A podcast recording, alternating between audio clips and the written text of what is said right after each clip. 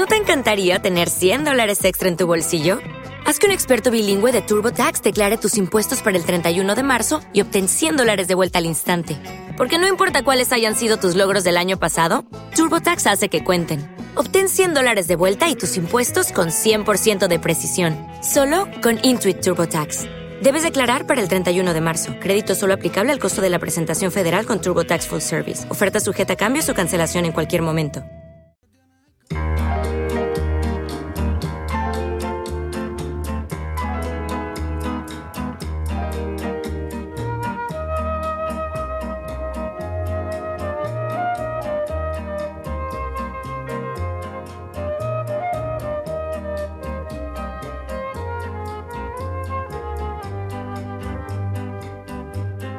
Bueno, pues saludamos ya a don Manuel Guerrero. Doña Manolo, buenos días. Buenos días, Juanma. ¿Qué tal? ¿Cómo estás? Bien. No te duele nada, ¿no? Nada, por ahora no. Mira que tú sabes que yo aquí paso consulta. Bueno, pero a mí me la tiene que hacer gratis, ¿eh? Aquí curamos a todo el mundo. De espanto. Mira, te voy a leer una cosita que te va a gustar a ti y a todos los oyentes. Vamos allá. Una cosita que me he encontrado esta mañana es un párrafo, me ha gustado mucho. Y vamos a leerlo. Se titula El delantal de la abuela. Dice, el primer propósito del delantal de la abuela era proteger la ropa debajo. Pero y además... las manos. Pero además, espérate ahí. Pero además sirvió como un guante para sacar la bandeja del horno. Secaba las lágrimas de los niños y en ocasiones limpiaba sus caras sucias. Era un arma para todo.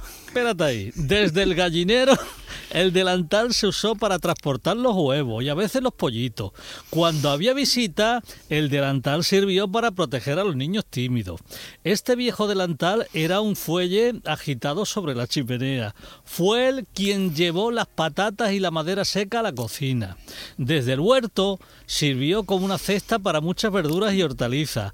Al final de la estación se usaba para recoger manzanas caídas. Cuando llegó el momento de servir la comida, la abuela sacudía su delantal en la escalera y los hombres en el campo sabían de inmediato que tenían que ir a la mesa. Pasarán muchos años antes de que algún invento u objeto pueda reemplazar al delantal de la abuela. Y verdad, ¿eh? Tenían 100 usos, ¡Qué maravilla, ¿no? digo. Y iba a hacer la compra.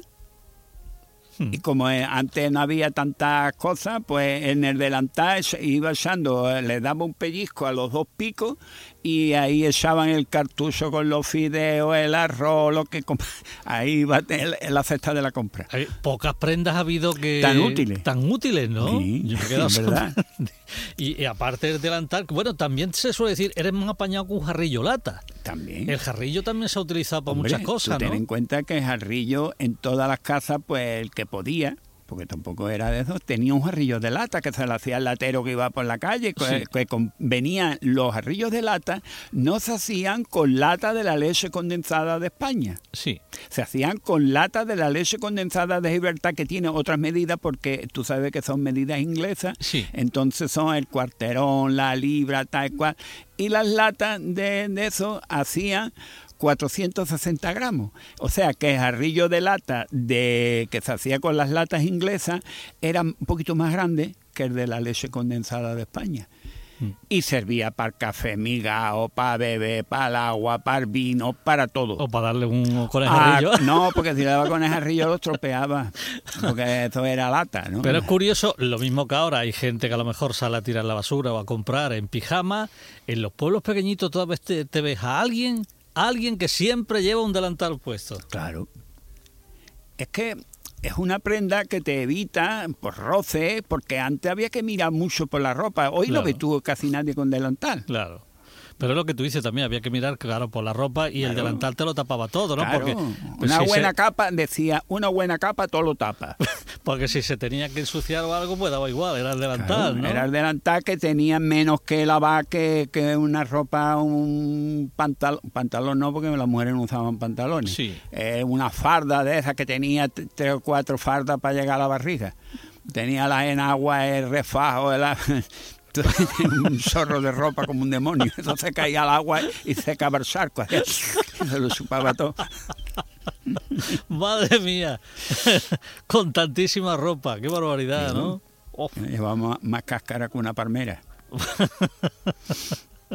Bueno, los pañuelos también se utilizaban para muchas cosas, ¿no? Mira, Juanma, eh, un día eh, hablaste que en la calle Antero salía un, espanto, digo, como de, sí, un fantasma. Sí, un espanto, un fantasma. Pues ese fantasma lleva un pañuelo a los moros que eso en tu pueblo, en, todos los pueblos del Valle de Gená, se usa el pañuelo de esa manera, que es un pañuelo que hmm. se ciñe a la frente, da la vuelta atrás y vuelve adelante con un nudito. Sí, claro. ¿Te acuerdas de eso? Porque eso tu abuela tenía. Mi abuela, mi abuela lo tenía en la pues, ese, sistema de, amarrarse el pañuelo a la cabeza eh, le dicen a los moros, porque en Marruecos todavía se usa ese sistema. Incluso a mi padre se lo he visto yo trabajando la construcción. Con eh, los pañuelos para los albañiles era un pañuelo con cuatro nudos. También, también. Es mm. verdad, es verdad.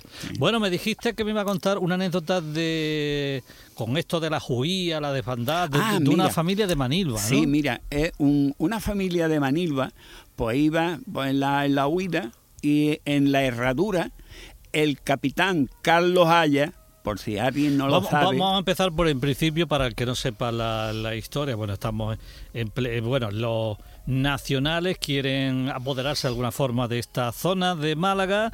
Y, claro, los mm, barcos que había que enfrente, el, Cervera, iba dando cañonazo, porque eso era una, una, mm, la carretera iba de, de, de derecha a izquierda llena de gente en el burro, el otro llevaba el corsón a cuesta, las y mujeres la ropa. Lo que decíamos, la gente quería, tenía la obligación, no, no le quedaba más remedio, que iban huyendo de, huyendo los frentes. A zonas donde, pues claro, no. Es que verás, Juanma, el problema era que como había tanta incultura y se hablaba de Francia, la gente pensaba que Francia estaba un poquito más para allá de Almería. No me digas. Sí, hombre. Sí.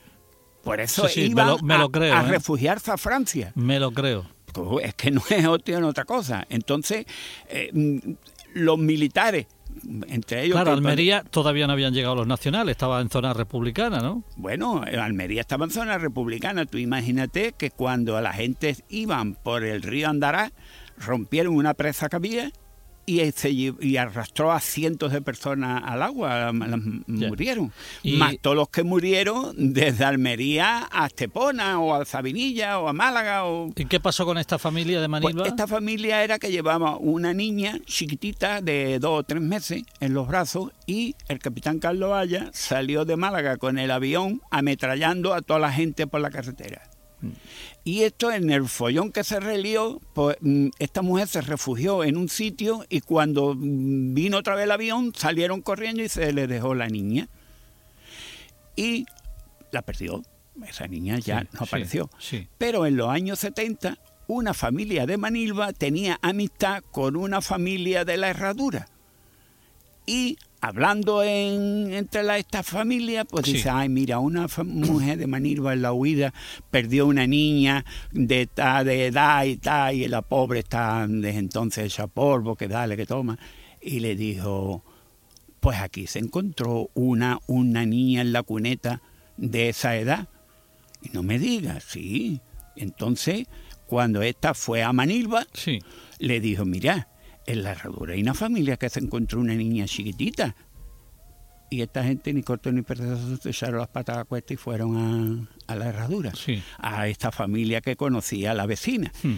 Y indagando para arriba y para abajo, pues llegaron a la casa. Y está un cuentito que vio a la niña. Por lo visto, la niña tenía algo, una seña de nacimiento en el hombro, o no sé, un antojo de que decían antes. Y efectivamente, era su hija. Entonces, esta muchacha vino a Manirva, andaba una, una temporadita con la madre suya, de verdad, en Manirva, después se iba a la herradura, porque también era su madre, porque la había criado, ¿no? Y se casó en Manirva. qué historia, ¿no? Sí, hombre, pero eso ocurrió en los años 70, 70 y algo, por ahí. Y vive en Manirva. Si no se ha muerto ya, vamos. historias como esa tiene que haber, tiene que haber mucho. Mira, yo, te, yo no sé si te lo he contado. Hmm. Mm, mi bisabuela tenía una niña que tendría 12 años por ahí. Y venía a la yunquera una familia que, claro, como antes todo el mundo decía que era inglés. Si Sí. hablaban francés, si hablaban alemán, si hablaban en eso, ese era inglés. Porque eso estaba en Estepona en los años 60, todo el mundo era inglés. Sí. ¿Vale? Bueno, pues esta familia venía y estaba dos o tres meses en el pueblo. Y, eh, y como mi bisabuela vivía dos o tres casas más abajo, pues esta le hacía los mandados a, a estos señores. Y le iba por el agua al, al pilar, les hacía la, la- compraba las cosas, y hizo amistad con ella. Y esta cuando venía de vacaciones, pues estuvieron tres o cuatro años viniendo. Y le traía a la niña una ropa o le traía unos zapatos, que eso en aquello entonces pues era un- una cosa extraordinaria, ¿no? Sí. Y en el año 1913, pues esta familia le dijo a mi bisabuela, ay, ¿por qué no me deja que me la lleve? Que yo le voy a comprar traje, que yo le voy a hacer esto, que le voy a mandar a la escuela, que pito, que flauta. Y como la otra tenía una pila de hijos, pues se la dejó de ir. Y cuando estalló la segunda, la primera guerra mundial, ya no vino más. Se perdió. Qué historia, Mm. por Dios. Bueno, te quería comentar nada, porque dieras una pincelada con, con esto del ahorro de, del agua, la, la sequía. Esto Mira, Juanma, difícil esto, solución, esto- ¿no? Esto, espera, mira, Juan. Lo primero, ¿qué ahorro de agua es que a ti te den 200 litros o 150 litros por persona y día? Eso no hay ningún ahorro. Porque aquí en Estepona, en el 60, no había agua. Echaban el agua por la mañana a las 8 y a las 9 ya no había agua. Los depósitos del Calvario se quedaban vacíos. Y con dos cántaros y un cubo hacían la vida a la gente perfectamente. Que do- un- un- dos cántaros que son 30 litros. Y un cubo 8 o 9 litros, pues con eso hacían el ahora una familia entera. Que nos duchamos 14 veces. Ahí está, pues esto no es, eso no es querer arreglar las cosas. Y yo lo siento porque yo soy el primero que lo necesito, ¿no? Pero yo te voy a decir una cosa, Juanma. Yo, yo me bebo diario un litro y medio de agua. Es que hay que bebérselo, es necesario. Yo abro el grifo un hilito, un chorrito. Mm. Y yo tengo un aljibe que tiene dos o tres mil litros y yo me puedo permitir de gastar más agua. Pues Sí. no gasto, porque yo eh, me abroso yo el primero que soy el necesitado. Ha- Hay también una equivocación, y yo creo que es de sentido común, es decir, si no llueve tampoco puede haber veneros y manantiales. ¿Qué va, ¿no? Juanma? Eso, eso, eso que No tienen no- ahora los agricultores que están en, en huelga pidiendo agua, pero ¿de dónde la van a sacar si no hay? Juanma, y el agua de la desaladora, ahora mismo todavía no lo estamos sintiendo. Puede que el día de mañana tengamos muchos problemas de salud a cuenta de la desa- el agua desalada, porque el agua desalada, si tú la paladeas, está amarga. Bueno, pero supongo que eso eh, habrá pasado todos los Juanma, controles. pero es que el agua de botella, mi mujer ha comprado un paquete de botellas de esas de un litro o de un litro y medio, no sé, de, de la tienda, y el agua sabe igual que la de la desaladora, tiene, te deja ese gusto Sí. amargo en la boca, medio salobre. Hay que ver aquellos tiempos cuando las mujeres iban con los cántaros, sobre todo las mujeres, el hombre se supone que estaba en otras tareas, con cántaros, con el niño en el otro lado, Mira, en la con otro plaza- zaga detrás. Yo te voy a hablar de la plaza de Doctor Arce, que es donde yo vivía, en la calle Adolfo Suárez de Figueroa número 13, vivía yo, y tenía la Mm. Sí. fuente a 8 o 9 metros de mi puerta. Sí, Y había por la mañana, porque la, ma- todo el mundo no tenía un grifo en la casa. sí. Eso vamos a empezar por ahí. El que tenía un grifo ya era capitán general. Pero la mayoría de la gente cogían el agua de las fuentes, porque Sí, en Estepona es había un montón de, de fuentes. No fuente natural, sino un grifo puesto sí, del ayuntamiento. sí, como la que hay ahí en donde está el mercado, en Casa Cañada. En el mercado no había, mm, sí, había, Ahora hay sí, había sí. Una, una fuente al lado arriba de, de donde estoy, estaba la casa Philly últimamente, Sí, ahí había un pilar con tres chorros, ¿vale? Que servía para la calle El Zorro, para todas las calles que desembocan en, en la avenida San Lorenzo, desde la calle Santana a la avenida San Lorenzo. Hombre, de toda la vida se ha bebido y se ha cogido agua de, de esta fuente. Ahora en muchos sitios, por lo menos en el Valle de General, en los pueblos pequeñitos que hay tantas fuentes, siempre te ponen no potable. Bueno, no potable Bueno. qui- no es que te vaya a morir, quiere que la decir gastes que en tu casa. hombre, que no ha sido analizada tampoco, va, no sabe. Vamos a ver, Juanma, eh, toda la vida se ha dicho que agua corriente no mata gente. y si una agua sale de la tierra, que allí no hay contaminación posible, porque allí no hay terrenos de cultivo que le echen veneno y que le echen Ya. abono y esas cosas, porque tú sabes que aquello es todo piedra. ¿Y las pesas de agua que nos da a los niños los ríos? ¿Y eso qué? que decía lo- cuando era chica, decía, ten cuidado, te vaya a tragar un gusarapo de esos de la rana y después te se cría una rana en la barriga. Que yo sepa, si se ha muerto alguno no lo sabemos. Que se va a morir, y morir. Bueno, te quería preguntar, aquí vamos a hacer hoy un popurrí de cosas, Venga ahí. porque el otro día preguntó un oyente, pregúntale a Manolo que me ha saltado el diferencial de la casa, eh, ¿a qué se puede deber eso? Bueno, mira, Juanma, ya- tú me- eso tiene que ver con lo que tú me comentaste. Sí, sí. Mira, Juanma, Es decir, eso es... a mí me salta el automático de la casa, ¿qué puede ocurrir? Pues mira, es muy fácil. Eso es que en una de las casas del bloque, Hmm. en una, hay una derivación a tierra. Y la derivación está derivada al neutro. Eso ya es más difícil de entender para Mm. Bueno. los que nos están escuchando. Mira. Bueno, es- o en nuestra propia casa, claro. Mira, te voy a, Si- te lo- si te voy a decir que es un neutro, te voy Sí. a decir que es un neutro en unas palabras muy simples. Sí. Tú tienes un lavabo, Sí, ¿vale? Y estás cayendo el zorro, que es la fase, sí, ¿vale? Y el neutro es el desagüe que va al alcantarillado. sí. Bueno, pues el neutro es el desagüe del alcantarillado. Y la fase, si tú no derivas la, el zorro, bozaría el lavabo y te se llenaría la casa de agua. Claro. Entonces, la- el agua que te está sobrando va a, a tierra. Sí. ¿Vale? Sí. Pues el neutro es una cosa parecida. Coge uno, un hilo de la tierra y un hilo del cielo y se enciende la luz. Pero si el hilo del cielo está en contacto con el de la tierra, se produce una derivación a tierra. Y esa derivación va a la regenerar. Y la regenerar, pues en el punto más sensible, salta. Salta. ¿vale? Hombre, lo que o sea, eso es que hay o un termo, o una lavadora, o un aparato que está enchufado a la red que está derivado, que está mal.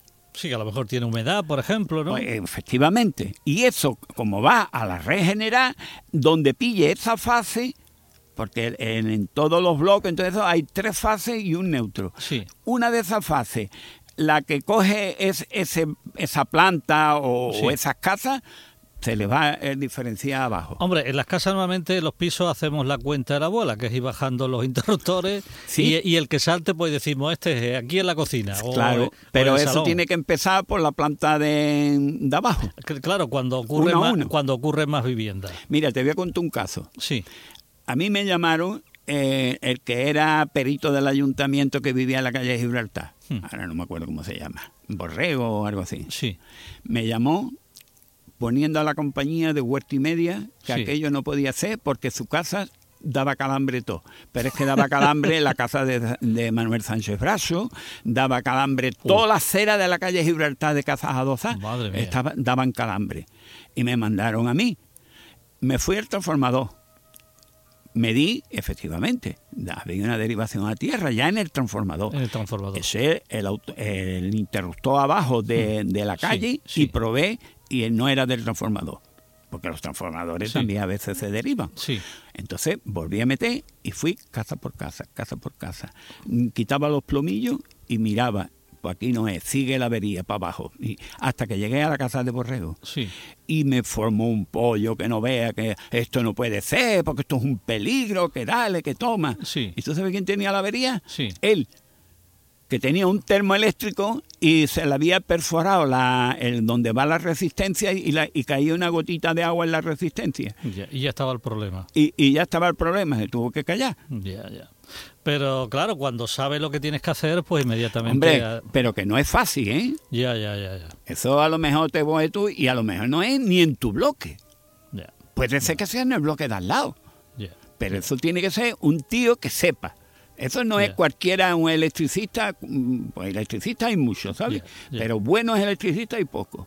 Eso tiene que ser un buen electricista y que sepa lo que está buscando. Bueno, pues ahora, después de nuestro tiempo de tertulia con Patricia, vamos a hablar de, de un asunto, pero antes te lo voy a contar para que tú me cuentes otra cosa. Ha ido una persona a una boda, invitado, Mm. y ha dicho, bueno, el novio es muy amigo mío, y en vez de dar, porque mm, ya tenemos, lo que se suele dar en las bodas actualmente oscila entre los 150 y los 200 euros, porque se supone que con eso ya por lo Mm. Menos... Ya por eso ya pagas lleva el viaje pagado. Y este buen hombre dijo, bueno, es la boda de, mi, de uno de mis amigos, voy a dar 350 euros. Mm. Pero el hombre, dicen que le han puesto un menú denigrante. Y ahora te voy a leer el menú. El menú tenía cóctel de bienvenida. Primer plato a elegir entre ensalada mixta, arroz a la cubana o macarrones. Un segundo plato a elegir entre pollo asado, filete con patatas y merluza. Después tenía postre que podía ser arroz con leche o fruta. Y este hombre dice que este es un menú denigrante, que este es el menú que le ponen a los niños. Efectivamente. A los niños, ¿por qué le ponen arroz a la cubana? Porque arroz cocido, punto. Un chorreón de tomate ¿eh? y un pimiento frito al lado o un, o un plátano frito. Pero ha habido amigos que le han dicho, oye, que yo prefiero este menú antes que esos platos raros que te quedas con ah, hambre que eso por ponen supuesto, ahora. eso también. ¿Eh? Eso es lo que le han dicho los amigos. Eso como Entonces es yo te quería preguntar el, que, el descanónigo que tú me contaste. que sí, igual, ¿qué se ponía antes en las celebraciones de bodas, de Bueno, bautizo y todo Como eso? las bodas, yo no he ido nunca a bodas fuera de lo que es la vivienda del novio o de la novia. Sí. Yo no he ido, ¿no? Pero te voy a decir una cosa. Lo de antes, comparado con ahora, lo de antes sí era una bazofia. ¿Pero qué ponían antes? Pues antes te ponía un cachito de pan chiquitito Sí. con una redondelita de salchichón y un palillo de diente pinchado. ¿Vale? Y te comía a lo largo del día en la boda, porque la boda duraba seis o siete horas, y a lo mejor te comía cuatro rebanaditas de mortadela o tres y tres de, de, mm, Pero entonces en, de la- en las mesas y un vino. en, en las mesas se mataría la gente por coger la ¿Qué mesa ¿no? ni qué mesa? No había Ahí mesa. No había mesa. Eso era como cuando los velatorios en las casas. Una pila de sillas que alquilaban y llenaban el patio, la casa, todo lleno. Los más allegados estaban más cerca del- de menear bigote. Estaban cerca de la cocina. Y entonces mm, la- había unas pocas de mujeres, la Sí. suegra, este, el otro, la- la- preparando mm, s- mm, piquislaves, tapitas. sí, sí, tapitas ¿vale? así. Y ahora salía un tío con un lebrillo lleno de tapas, iba pasándolo y cada uno metía la mano y cogía una porque no podía coger más. ¿Me entiendes? Iba cogiendo una ¿A y otro, cogí? y otro iba detrás con un jarro vino y le pegaba dos buches y se lo pasaba al otro y así. El que cogía dos rodajas le cortaban la mano, ¿no? No, es que, es que no podía cogerla porque como eso estaba pinchado con un palillo de dientes, tú no podías meter la mano como te iba con, la, con el de eso en harto, tú no veías. Tú no veías lo que había dentro del lebrillo, tú metías la, mano y lo que pillaba, pillaste. Es decir, que la gente salía más allá de las bodas. Eso la mitad no... Bueno, yo recuerdo con 5 o 6 años una boda así lejana. El recuerdo nada más que merengue. Bueno, eso ya era, mira, los dulces de las confiterías, eso ya, las bodas se medían por los dulces finos que le decían. Sí. Que a lo mejor en una boda de esa que había 50 o 60 personas, pues tampoco había más. Sí. Pues compraba dos docenas de pasteles para los más allegados. Los demás le hacían cuatro rosquetes y cuatro... Hombre, pero ten en cuenta pero tú. eso de arroz con leche, ni de eso nada. Pero ten en cuenta tú, Manolo, el compromiso. Estepona, por ejemplo, cuando era más chico, lo mismo que, que- que los demás pueblos, es que conoces a todo el mundo. Sí, Y- y pero tenía- a, la- a tenía- la boda, aunque tú conocieras a todo el mundo, tampoco invitaban a todo el mundo a la boda, ¿eh? Ojo, pues, en los pueblos pequeños a casi todo el mundo, porque eso claro. invitaban a los más allegados, Sí, ¿vale? Ya te conté que la boda de Bazán Navarro, de Sí. Pedro y de Antonio, sí. fue sonada de, mm, en abundancia, Sí. ¿no? Pues de allí no salía nadie harto. Pero no se mataba un cochino, un ¿Qué chivo, algo. Puñeta, vamos a el cochino lo mataba, era para comer todo el año. Era de tú de, de matanza. Eso nada, de eso, nada, eso no. A lo mejor hacía un, un guiso de, de arroz, cualquier Sí. cosa de esa, que ya ves tú.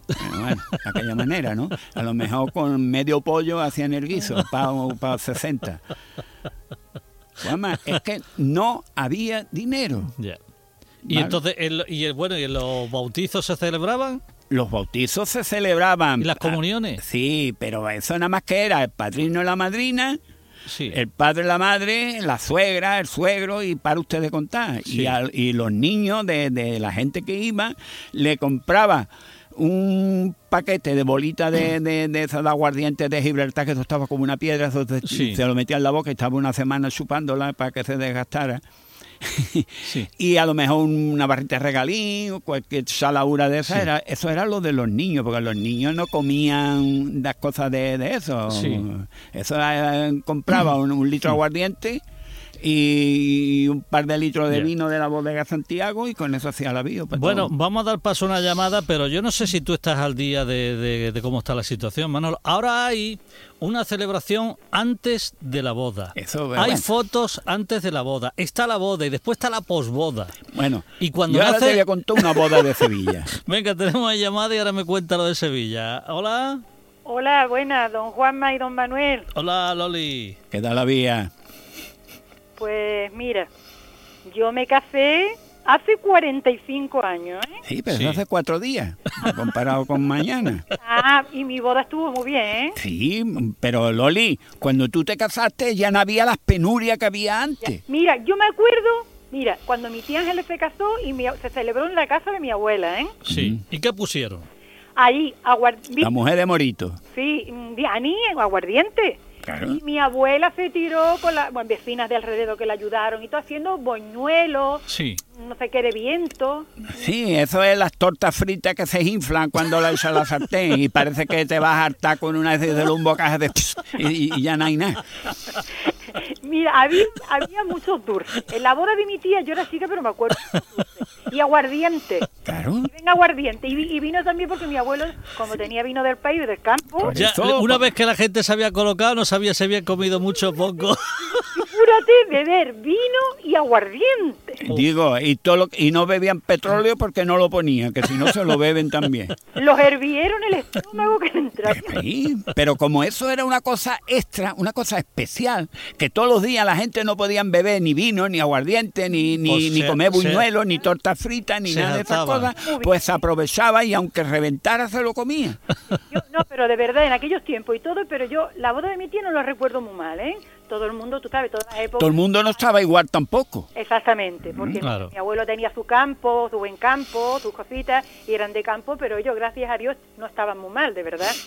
Y fue una boda que no estuvo mal, pero muy distinto ya a todo lo que se... Vamos, yo, por ejemplo, que hace ya, ya un taco de años, se Sí. celebró en la venta Toledo, que estaba subiendo al Sí, puerto. sí, Sí, pero, sí. pero Loli, eso, Eso tres días, comparado claro. con, a- con antes de ahí, eso es otra cosa. Porque ya en este tiempo que tú te casaste, la gente tenía más dinero, tenían un poquito más. No es que estuvieran ricos, pero tenía un poquito más, estaban más desahogados. Nosotros pusimos el autobús de Pepito Gallego, Sí. la mujer prima de mi marido, bueno, era, eh, pa- porque todo el mundo no tenía cosas. La Morente, ¿no? No, la mujer de Pepito es la de Fernández. Bueno, la otra, yo sé que eran mellizas y una es prima de- era prima de mi marido, Sí. Una es morente de ella. Claro, Morente, Eh, pero que vivía una- en la Plaza Doctor Arce. ¿Un autobús para, para qué? Para Para llevar a la gente del polígono al pueblo. Al polígono. Pues mira, a mí, me- a, a mí me invitaron, hace años me invitaron a una boda en una barriada muy lejos de, de Málaga y nos pusieron autobús, pero es que la mitad de los invitados se perdieron por la carretera. Ya ves. Y como hay por ahí cada zona campanilla, No, eso no, no tiene había, revuelta. no había GPS ni había historia de esa. Claro, lógico. Y hoy Málaga ya la tenemos, bueno, ahora Málaga también está muy liada, desde luego, pero es un sitio que lo teníamos muy pisado porque teníamos que ir a hospitales, teníamos que... Y siempre se iba y se venía. Y se conocía más o menos, pero ahora Málaga, no veas, cualquiera. Pero vamos, va bien porque se vas con GPS y te va llevando. Claro, claro, Pero ahora es más fácil. También algo, porque el GPS también muchas veces, en cuanto te cambien un Sí, no te puedes fiar tampoco. poco. No te puedes Y- fiar. Y mi hermana se casó de ocho años después que yo, también estuvo muy bien la boda. La Claro, pero ya no eran los tiempos de an- antes. Claro, mi hermana hace ocho años menos todavía que yo. Se celebró un bingo que había antes por la calle San Roque, Sí. Claro. hace ya años. Y se celebró. Y mi hermana me acuerdo que de almuerzo, no se me olvida, era pollo hasta lo que estuviste contando. Bueno, lo, más, lo más económico, Sí, pero porque el tío también quiere ganar dinero el que hace la boda. Sí, eso fue eso fue la comida, pero de aperitivos pusieron también ellos su. Estuvo muy bien. Hombre, que, que, que más de una boda, eh, más de una boda, uno mira, yo algunas veces mira lo que le ponen a los niños y digo, eso me gusta más a mí que lo que me han puesto a mí. Claro, claro, que sí. A los niños, a los niños lo que le suelen poner son macarrones, eh, Sí, pollo y, y- pollo. y cosas que a todos los niños le entran por el ojo, porque todos los, los niños hoy están que les retuerces hocico a cualquier cosa que se le da. Me lo diga a mí que tengo nieto, Mm. la mayor que tiene 14 años, que la niña se está poniendo de trabajosa, que cualquier día la cabeza se la meto en el plato. Qué trabajosa se está poniendo, ¿eh? Que me pone mucho... Más que un tonto con los ojos malos. Por Dios, por Dios. Mira, pues yo, a mí, yo me hice un reportaje también, un reportaje de boda muy bonito, ¿eh? Sí. Pero eso de antes y de... Ahora está el antes, está el día, está el después y dentro de tres años no sé lo que va a venir. Y no, y a lo mejor a los pocos meses ya no hay nada. Ya Ya cada una tira... eh, ha tirado cada uno por un sitio. Yo me hice un reportaje de boda muy bonito, mi amiga Encarni y su marido Francis, que mi amiga ha fallecido, la que tenía en el FIC Sí, el estudio sí. fotografía. Sí, sí, Sí. de la calle Goya, sí. Su primer marido Francis era fotógrafo y ellos me hicieron el reportaje. Yo tuve un reportaje muy bonito, ¿eh? Pero el de la boda y ya está. No después... no, sí, eh, Ya. Pero estuvo bien, arreglar aquellos tiempos, bien. Pero ya te digo que hasta un autobús pusimos para subir el personal porque todo el mundo no tenía coche. y iban ahí andando. Pero tú te crees que hoy... Hoy van a poner, ahora ponen patinete para que vaya todo el mundo en patinete. Patinete, no me hable patinete, que yo estoy viva de milagro. Bueno, tú y la mitad. ¿Eh?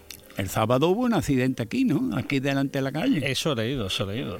Vamos, mira, no quiero ni hablar, porque yo que no estoy muy bien, Pero aquí en el poli, en el polígono parece ser que lo que ha ocurrido, no sé, una señora atropelló a alguien con un patinete. Es un día sí, otro no. No se sabe muy bien quién. Ahí en la esquina de Amores, quién- por lo visto. quién tuvo la culpa. Yo fui en la, en la misma plaza del huevo, ¿Tú te crees que un patinete puede estar a la una, a las dos de la madrugada por ahí sin luces? Que... Ya, ni en fin. luces, ni casa. Y la otra que también, por lo visto, venía un poquito pasada de vuelta, pues ya está, se juntó las hambre con las ganas de comer. Pues nosotros nos dijeron, la misma policía que, que llegó allí, para asistirnos y eso Mm. un poco, porque mi amiga estaba, no estaba muy bien, también del miedo que pasábamos, claro está, porque tiran el suelo. Te pones a denunciar a la comisaría y agárrate a Junior que viene en curva. Mejor no poner denuncia, ¿eh? Claro. Porque si yo me tuviera que poner a hablar, cuando hablamos con el policía, todos los requisitos, que se, que se cree jugado, que tenemos que buscar hasta un abogado particular. Digo, Sí, pero bueno, ya, aquí qué es lo que pasa, Nada, que eso te, te junta un poquillo de alcohol y agua espantosa y ya está. Y es más fácil. Una untura del tío bigote, Sí, ya está. ya está. Muy bien. Bueno, pues- nada, gracias. Venga, Loli. Loli, hasta luego. Hasta- abrazo, hasta luego. Bueno, que decías tú, Manolo, que los buñuelos esos se, se inflaban y uno lo veía y creía que se iba a hartar, ¿no? Y después Claro, eso estaba lleno de viento. el buñuelo que tiene viento dentro, ¿no? Parece que te, que te vas Mm. Eso, a pegar. nada, eso que te le da un bocado y, y cuando te llega a la boca es una chispita como un altamuz de grande. Entonces se recoge. Y todo el mundo no tenía Sí, claro, para hacer buñuelos ni para hacer tortas, porque eso necesitaba aceite, necesitaba harina, necesitaba miel, necesitaba azúcar. Y Juanma, la cosa no estaba para tirar cohetes. Por eso la gente se casaba o bien muy temprano o bien muy tarde, Ah. para ahorrarse esos problemas. Ah, sí. Claro, Pero temprano- había gente que se casaba a las 11 o a las 12 de la noche y otras se casaban a las 6 de la mañana. A las 6 de la mañana, como Sí, Lola Flores. Como si iban como si fuera escondido. Ah, sí. Y bueno, y otra cosa, Juan. Y a la iglesia era un dilema, porque tenía que alquilar un coche, que era el de Bota, Sí. de, de, de la calle Portada, Sí. o Torrejón, alguno de esos, y un taxi pues valía en aquellos entonces, no sé, en una boda 10 o 12 Sí. de- duros, o, o algo más, ¿no? Y todo el mundo no tenía 10 o 12 duros. Por eso la muchísima gente iban andando. Ya. En burro no iba nadie. Mira, eh, yo conozco a una que se casó y Sebastián Fernández de la Gaseosa la llevó en el motocarro. Un motocarro con dos sillas Pues, amarradas. oye, eso está elegante y original, Ay. ¿eh? De verdad. Tenemos una llamada. A ver, hola. Hola. Hola, Sí, ¿con quién hablamos? hola, buenos días, soy Lorencero, ¿qué tal? Ah, Gloria, ¿qué tal?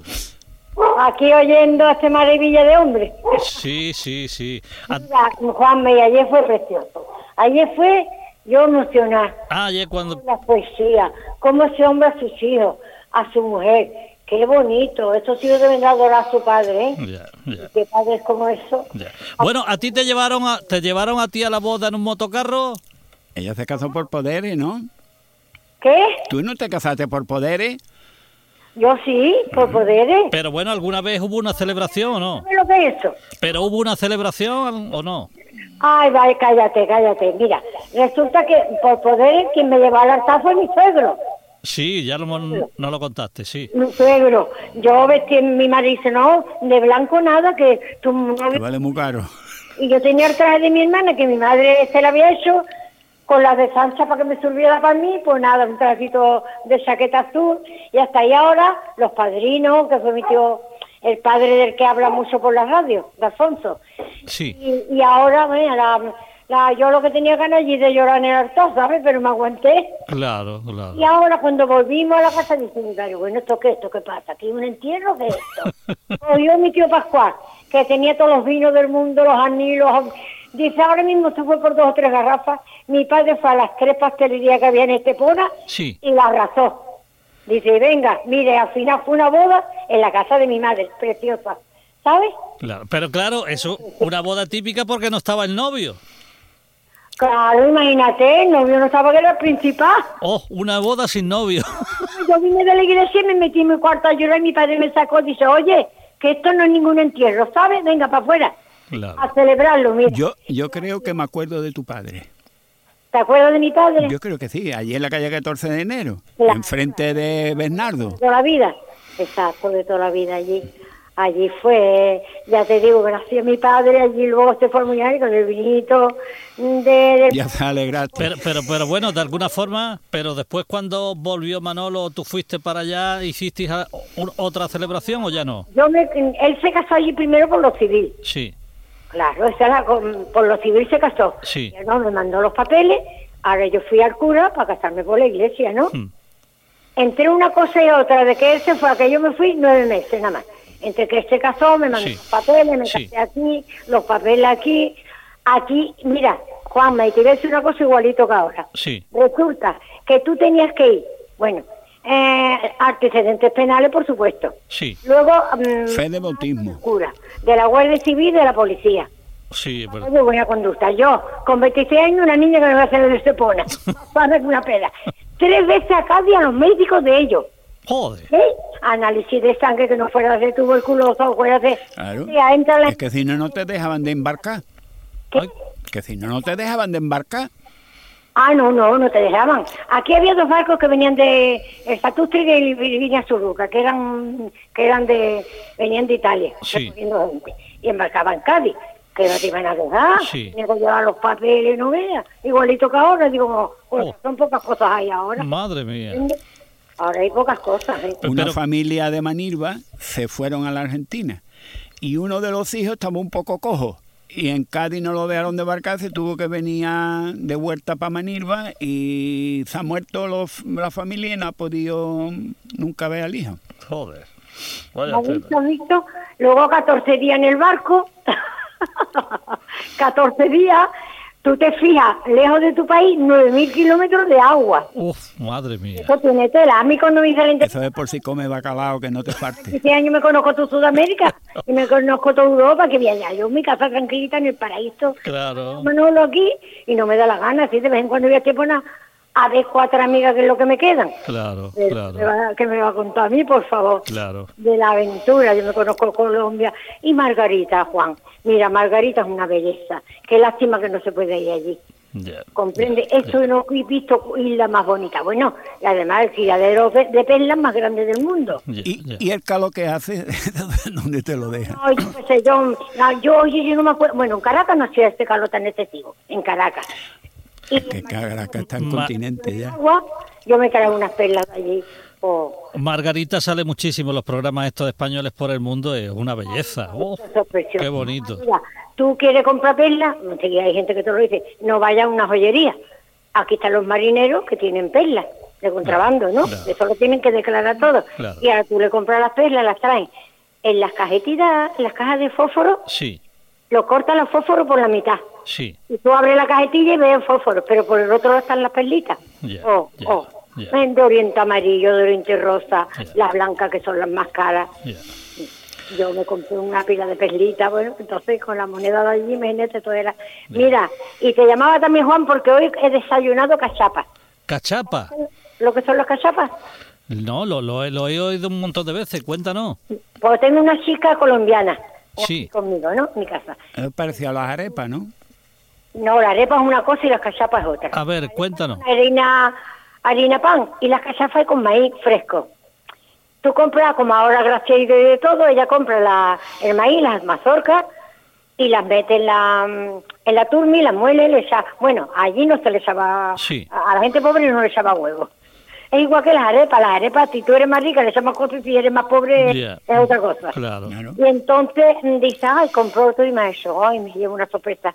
Y luego mm, la cachapa, el maíz, ahora hace una, una masita, Mm. pone tu sartén y hace una, una cachapita, vamos, una tortita. Sí. Y ahora ahí le echa, allí había el queso de mano que era buenísimo, un queso de mano que era de vaca, que eso no lo he visto más en mi vida, ya tú le pones por encima. Y me ha traído a la memoria que yo iba mucho en Caracas y se llama el Parque del Este, que es en medio de la ciudad, un parque, vamos, un parque increíble. Y yo me llevé allí mucho con mis niños. Y allí había los puestecitos, los hombres haciendo cachapas. Sí. Hoy digo, hoy, ahí es. Me ha parecido que estaba en el parque del este con mis niños comiendo cachapa. Uy, qué recuerdo me ha traído hoy, increíble. Oh. ¿Has visto? Bueno, Juan, y a lo de esto no fui. Ah, no fuiste al final a los de la charla. ¿Por qué? Porque voy a expresar una palabra que se ha gustado mucho, que se ha, mm, no quiso Dios. Ay, es que no quiso Dios. Bueno, pues. Eso gustaba mucho ¿Qué antes. culpa tendrá Pues ya está, otra, vez será. Mira, ¿sabe por, Dios por qué? ¿Por qué? Porque ay, el hombre que me llamó, ay, Gloria, mira, mm, esto vamos 800 personas. Ya no tengo sitio ni el hotel. El hombre apuradísimo, no te preocupes. Me hubiera llevado a mi hija, pero mi hija no me pudo llegar por una cuota de no quiso Dios. Sí, pues ya está. Total, pero mm, le ha dado el dato a Nufinquia aquí que me va a llamar para que lo haga en los colegios, en los institutos de Estepona. Que de ellos una charla de aquel tiempo. Ah, pues bueno, pues mira, mucho mejor, aquí cerquita. Hombre, eh, le dije yo, hombre, mira, mm, coge el coche, y además de hacia allí mm, tan lejos, luego la noche, luego porque el otro día había otras conferencias, luego volver, ya para mí un poquito, bueno, yo Sí. muy bien, pero hombre, que vengan a mi casa.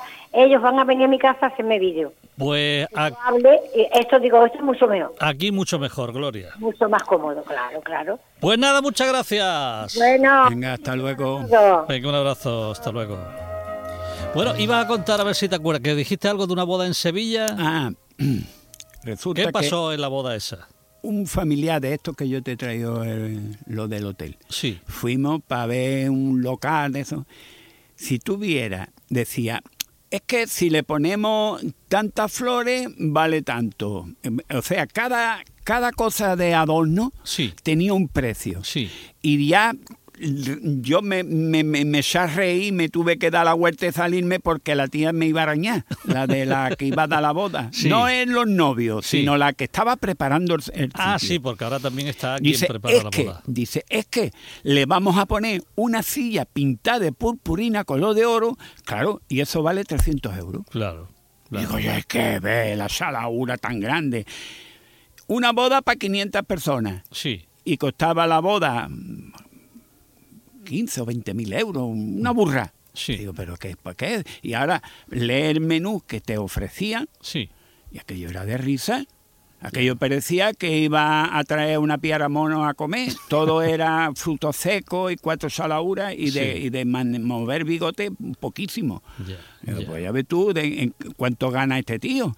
En un, en un bar que tenía un patio, Sí. el patio lleno de grava Sí. y, y ya está. Y en medio o diez lozas encuadrados para bailar. Oye, en aquellos tiempos en Estepona, ¿había algún salón, algún sitio donde la gente pudiese celebrar ah, boda Eh, y eso? si tenías dinero, sí. ¿Ah, sí? El kiosco, El El kiosco, Iberia. ¿no? Mm. el Iberia. Y claro, es como todo, ¿no? Dependiendo de, de, de Claro, tu poder adquisitivo, ¿quién- podías tener música Pero o no. eso nada más claro. que había dos o tres en Estepona con dinero. Y si podía, tampoco se casaban en Estepona, se iban a otro lado por ahí. Porque la- mientras más dinero tiene la gente, más agarrados son. Bodas, bautizos y comuniones. Sí. Oye, ¿se celebraban los aniversarios de boda la ¿Qué gente? va, no? Juanma? de- de- ¿No? ¿Qué va? Aniversario, ni- no lo celebran Pues la, mitad de la gente hoy. Los maridos no se suelen acordar de los aniversarios. No, boda ya ves tú, y para eso que la tía esté dándole la lata. lo que está es frito porque se lo olvide. Mira, Juanma, hablando de los delantales, Sí. Aquí había costumbre de decir, y la puso como 7000 mandiles. Porque a, a los delantales mucha gente le dicen mandiles, pero un mandil Sí. es el primer trapo que se le echa al mulo, al burro o al caballo antes de ponerle jato a la montura para que no le haga rozadura. Es verdad, ese es el mandil, ¿no? Ese es el mandil. que está, por cierto, está sudado y está muy sucio y echa mucho peste. Y por eso dice, y lo puso como 7000 mandiles.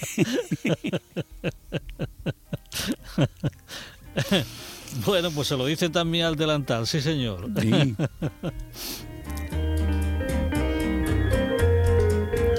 Dice el diccionario, mandil, pedazo de valleta que sirve para dar al caballo la última mano de limpieza.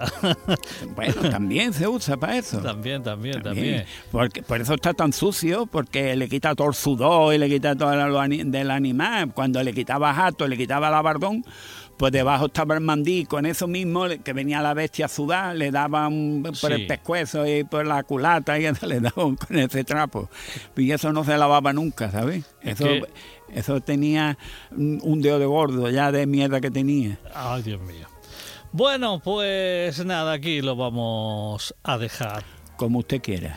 Bueno, mm, con su permiso, con su permiso, usted que es tan generoso y ha tenido múltiples detalles para que los oyentes sepan de la capacidad de, de este hombre a la hora de crear, de hacer cosas, me ha traído, me ha regalado un rifle. Un rifle. Pero una explica. persona que apenas ve. Apenas, ¿no? Que no veo ni que, de cantar. que no ve nada. Y si ustedes vieran el rifle que yo voy a poner en mi habitación al lado de un póster de la película del oeste, El Jardín del Diablo, el rifle es una maravilla. Y está hecho de una persona que no ve. Pero es que no le falta un detalle. Es increíble, Manolo. Hombre, el primer pantallazo te lo lleva, ¿no? Después no funciona, ni, ni tiene mecanismo. Bueno, ni pero nada, si le pegó una rifle a alguien en la cabeza, pero eso lo ves tú a tres metros de distancia y no sabes si, si es o no eso, es. pues yo dependiendo de quién pegue en la puerta, sí echaré mano al rifle o no. Eso lo pone que, de- que que se asome por la mirilla, que lo vea.